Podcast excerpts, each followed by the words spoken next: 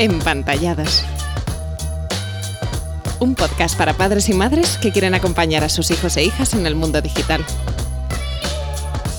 La tecnología está aquí para quedarse, así que aprovechémosla como una oportunidad más para educar.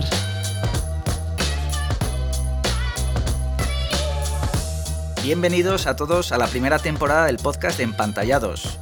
Después de habernos lanzado hace un par de veranos a la aventura de los podcasts, que por cierto aquí también los podéis escuchar y poneros al día con esos capítulos, hoy continuamos esta etapa en la que esperamos que nos acompañéis. Soy José Martín Aguado, profesor de secundaria y bachillerato y apasionado de la tecnología y educación, y formo parte del equipo de Empantallados. Y estaré presentando los próximos podcasts de Empantallados en los que, junto a un montón de expertos, os facilitaremos recursos para madres y padres sobre educación digital. Así que si sois de los que andáis que no sabéis muy bien cómo guiar a vuestros hijos en el mundo digital, este es vuestro podcast. En este primer episodio vamos a hablar sobre pantallas. Pero no hablaremos de las pantallas como nuestro mayor enemigo a vencer, porque son una fuente de distracción o algo parecido. No, que no cunda el pánico. Hoy vamos a hablar de las pantallas que son aliadas del estudio. Para ello nos acompaña Juan Jesús Pleguezuelos, profesor de historia de un instituto y conocido por todos los adolescentes de este país por su exitoso podcast Historia de España para Selectividad y ahora por enseñar historia a través de TikTok. Bienvenido, Juanje. Muchas gracias, un placer. Te quería lanzar una primera pregunta así sin anestesia, de las que nos gustan. ¿Las pantallas afectan a la concentración en el estudio a los hijos y a sus notas? Sí, sí afectan mucho y de momento están afectando para mal. Es, demasiada la tentación que, nos da el móvil, que nos da la pantalla para resistirse y cuesta. Cuesta. Se puede hacer, pero cuesta. ¿Y crees que en lo que dura este podcast podríamos encontrar un modo de utilizar las pantallas como aliadas en el estudio? Dime que sí, por favor.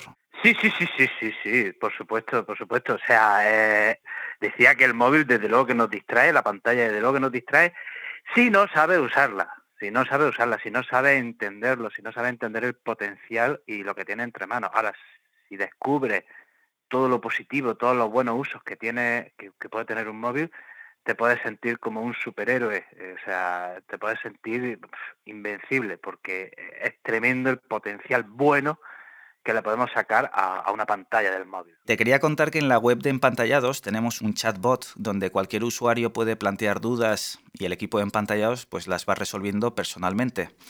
Y recientemente nos preguntaban cómo evitar una tensión familiar cuando a la hora de estudiar se le pide a los hijos que dejen los móviles a un lado y esta petición provoca un enfado o una mala respuesta. Seguramente hay un montón de familias que han vivido esto y querrían solucionarlo.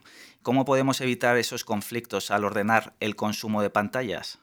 Bueno, eh, la respuesta no es fácil, pero algunas claves eh, podemos dar. Por ejemplo, una clave, que esto lo vi en tu perfil hace, hace un año así, o sea, una especie, un contrato con, el, con el hijo. Oye, te doy el móvil a cambio de, te doy un móvil si tú eres capaz de, tú a cambio te comprometes a sacar, pues no sé, estas notas, o te comprometes a dejarlo a X hora, o te compromete a tener esta actitud, etcétera. O sea, por un lado se puede intentar llegar a un compromiso con, el hijo. Eso, sería muy importante. Luego, otra clave que también no se le presta importancia, pero la pregunta es si quiero que mi hijo use bien el móvil, me tengo que preguntar es cómo yo estoy usando el móvil. Hoy día la gran mayoría de la población dice, habla de los problemas que causan el móvil en tercera persona. Siempre hablamos, es que la gente está enganchada al móvil, es que los adolescentes están enganchados al móvil siempre hablamos de esto en tercera persona y la persona que te dice es que los demás están enganchados al móvil, al minuto de decirte eso te, te ignora para responder un WhatsApp y abandona la conversación y te, ignora por completo y dices, pero vamos ver, no me decías que los demás estaban enganchados al móvil, tú no, pues no, pues tú también. Entonces, una cosa muy importante sería, antes de cómo mi hijo está atendiendo al móvil, ver cómo los padres están usando su móvil. Y de alguna manera, por imitación, el hijo va a hacer un poco también lo que haga lo que hagan los padres. Lo que siempre hemos escuchado, ¿no? De, predicar con el ejemplo primero, ¿no? Es que, es que si, si estás comiendo y el hijo ve que el padre es el primero que está pendiente del móvil, que el padre es el primero que abandona la conversación para hacer caso a un estúpido WhatsApp, o que el padre es el primero que está mandando chorrada a través del WhatsApp, pues el, hijo, pues, de alguna manera va a tomar nota. Entonces, eso es muy importante, ¿no? Que los padres se pregunten a sí mismos cómo ellos están usando el móvil. ¿no? Te hago pregunta trampa. Sí, a ver. Entonces van a aprender de ti a ser TikToker, ¿no? Eh, bueno, a ser TikToker y a usar también las redes sociales con fines positivos. De eso también se podría aprender, ¿no? De hecho, Juan Jesús, tu podcast sin duda ha cambiado la manera de estudiar y de afrontar el estudio de los jóvenes. ¿Cómo un podcast puede ayudar a estudiar? O sea, ¿te has encontrado a padres y madres que no entienden este cambio de paradigma o por el contrario crees que lo apoyan? Eh, al principio, bueno, al principio costaba mucho explicar sencillamente qué era un podcast, eso, eso costaba mucho al inicio, ¿no? Al inicio directamente la gente no sabía ni lo que era un podcast, ahora no, ahora, eh, en fin, son es que, son todas ventajas. O sea, es muy difícil, es muy difícil encontrarle una pega a, estudiar historia a través de un podcast. Y de momento lo que yo me estoy encontrando son todos para bienes, ¿no? Y porque sí, son, son, son demasiadas las ventajas que, tiene estudiar a través del podcast. ¿Qué dicen tus alumnos de los podcasts? Bien, bueno, bien. Eh, muchos están contentos. Eh, eh, bien, otros les daría igual a lo mejor estudiar con el libro que con el podcast, pero bueno, muchos están muy contentos con el tema. ¿Y de qué manera puede ayudar el podcast a estudiar? Bueno, pues de muchísimas, de muchísimas maneras. ¿no? Eh, por ejemplo, un podcast hace trabajar la concentración.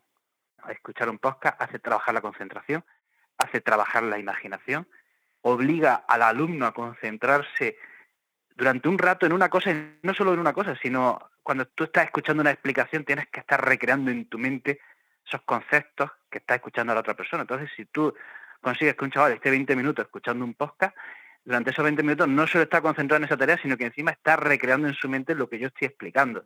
Entonces, eso, eh, eso, es bueno, ¿no? Eh, eh, eso, eso ayuda muchísimo. Siempre digo, ¿no? Que, que una palabra vale más que mil imágenes, y es verdad, porque es tanto el esfuerzo imaginativo que tienes que hacer, que una vez que lo has hecho, ya has asimilado perfectamente esos conceptos. Entonces, en ese sentido, bueno, creo que es maravilloso, aparte de que un podcast, por ejemplo, te permite salir a pasear y estar estudiando a la vez, o te permite estar ordenando la habitación y a la vez estar estudiando. Entonces, eh, eh, en fin, es genial. Y de hecho te lo puedes poner varias veces, repetirlo, y eso favorece ah, mucho. Sí, sí, y, siempre está el truco ese de darle a velocidad uno y medio o dos, una vez que ya lo has escuchado una vez o dos, y, bueno, pues va más rápido, ¿no? Juanje, y si hablamos de TikTok, eh, lo primero de todo, ¿cómo se te ocurrió entrar en esta red social que sobre todo es de, adolescentes? Eh, yo cuando veo tus, tus TikTok digo, esto hmm. de alguna manera ayuda a chavales a aprender historia. Eh, bueno, la función primera, lo primero es pasárselo bien. Sí pasar, echar un buen rato. O sea, y, ya está. Y, ya eso en sí ya merece la pena, que también no es, no es malo reírse encima, o sea, divertirse con la historia, nada menos. O sea, eso en sí ya, ya merece la pena. Pero luego aparte, eso ayuda, por ejemplo, a que el chaval se vaya interesando a lo mejor un poquito más por ese tema, eh, entienda un poquito más. Obviamente, en un TikTok de 15 segundos no va a explicar un tema, pero sí a lo mejor, sí a lo mejor le puedes dar una ligera idea, una ligera noción de, ese concepto, de ese tema. A lo mejor el hecho de que hacer al chaval que, se ría con ese tema, a lo mejor ayuda a desacralizar la asignatura, mm. ayuda a desacralizar el tema, a, quitarle, porque por ejemplo, historia, historia de España en segundo bachillerato es densa, pesada, eh, eh, o sea, el contenido es muy espeso. Entonces, oye, pues si ayuda a, que, a desestresar eso, a lo mejor está ayudando un poquito ¿no? a, los estudiantes. Eh, al final estás haciendo atractiva la historia a, estos adolescentes, ¿no? Sí, sí, sí, sí, es así. Oye, Juan G, ¿nos podrías facilitar alguna herramienta concreta, alguna aplicación que convierta a las pantallas en aliados del estudio? Hombre, hay, muchas, o sea, hay muchas. La verdad que yo veo que siempre digo es que cuanto menos mejor, o sea, intentamos simplificar que intentemos simplificar a la hora de, usar aplicaciones para el estudio. Pero si tenemos que hacer una lista, por ejemplo, una aplicación de podcast, esa sería una.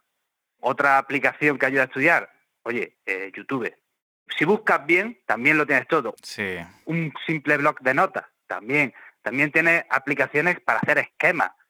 Luego aplicaciones para idiomas, pues tienen montones. O sea, yo, por ejemplo, Juan G, eh, una que utilizo yo para estudiar, de hecho, Eh, hace un par de años tuve que estudiar varias asignaturas de historia y me ponía una aplicación que me ayudaba a decir, bueno, a establecer durante una hora voy a estar estudiando y no va a haber ningún tipo de interrupción por parte del móvil.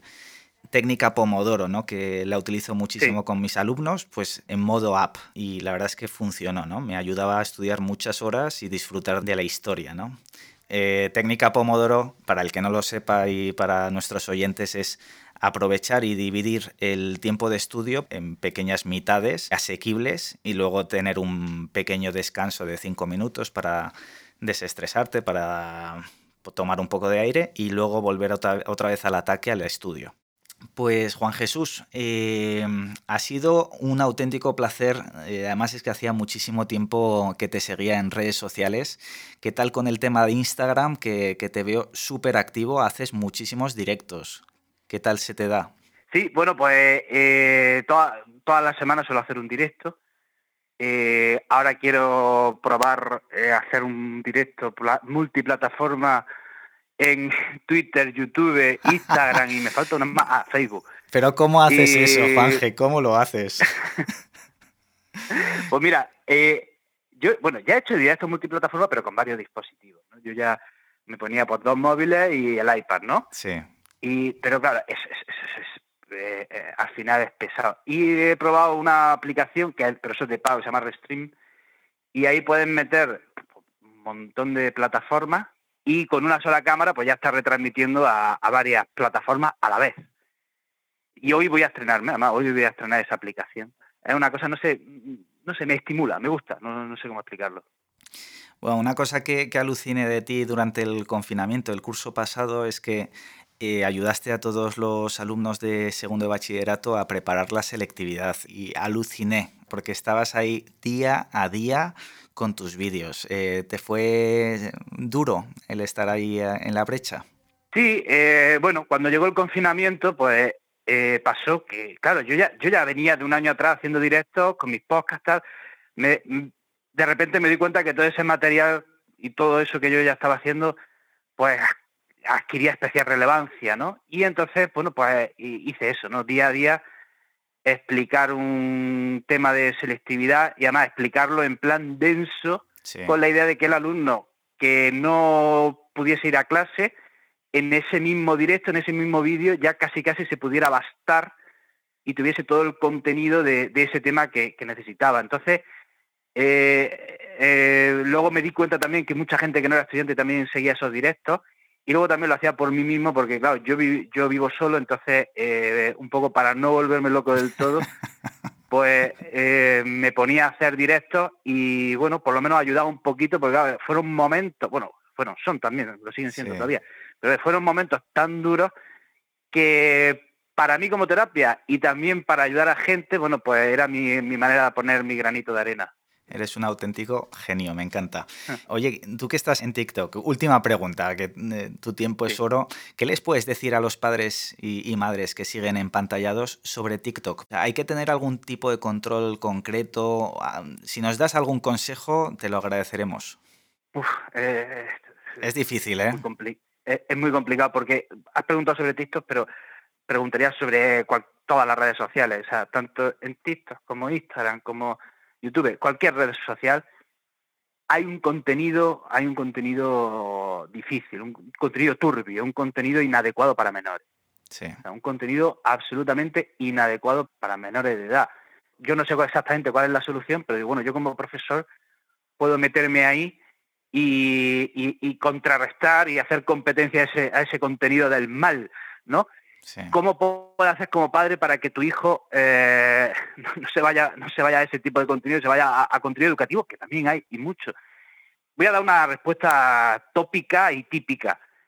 A lo mejor una fuerte carga de valores, o sea, enseñar eh, en la familia una fuerte carga de valores, eh, yo creo que puede hacer que el hijo deslice hacia contenido con valores que luego su hijo se vaya a las redes sociales y, prevenga X contenido y se vaya a un contenido pues, más educativo acorde con lo que ve en casa. Eh, ya sé que no, es fácil. Sí. Eh, y creo que nadie tiene tampoco una varita mágica para esto. pero pero a lo mejor un poco la podéis por ahí. En el programa de Buenafuente que fue hace unas semanas, ¿no? Te compararon con un caballo de Troya. Sí. ¿Eso es así? ¿Tú eres un caballo de Troya? Sí, mira, eh, en ese momento de la entrevista yo estaba muy nervioso, pero luego ya cuando salí de la entrevista me fui echando leche al avión, empecé a darle vuelta y dije, ostras, menuda comparación me han hecho de buena, me refiero. Me sentía súper eh, honrado de, que me hubiesen comparado pues, con un caballo de Troya que se mete en las redes sociales y, bueno, con, vídeos aparentemente chorras como pueden ser los de TikTok, pues está atrayendo a estudiantes a un contenido educativo y cultural y con valores.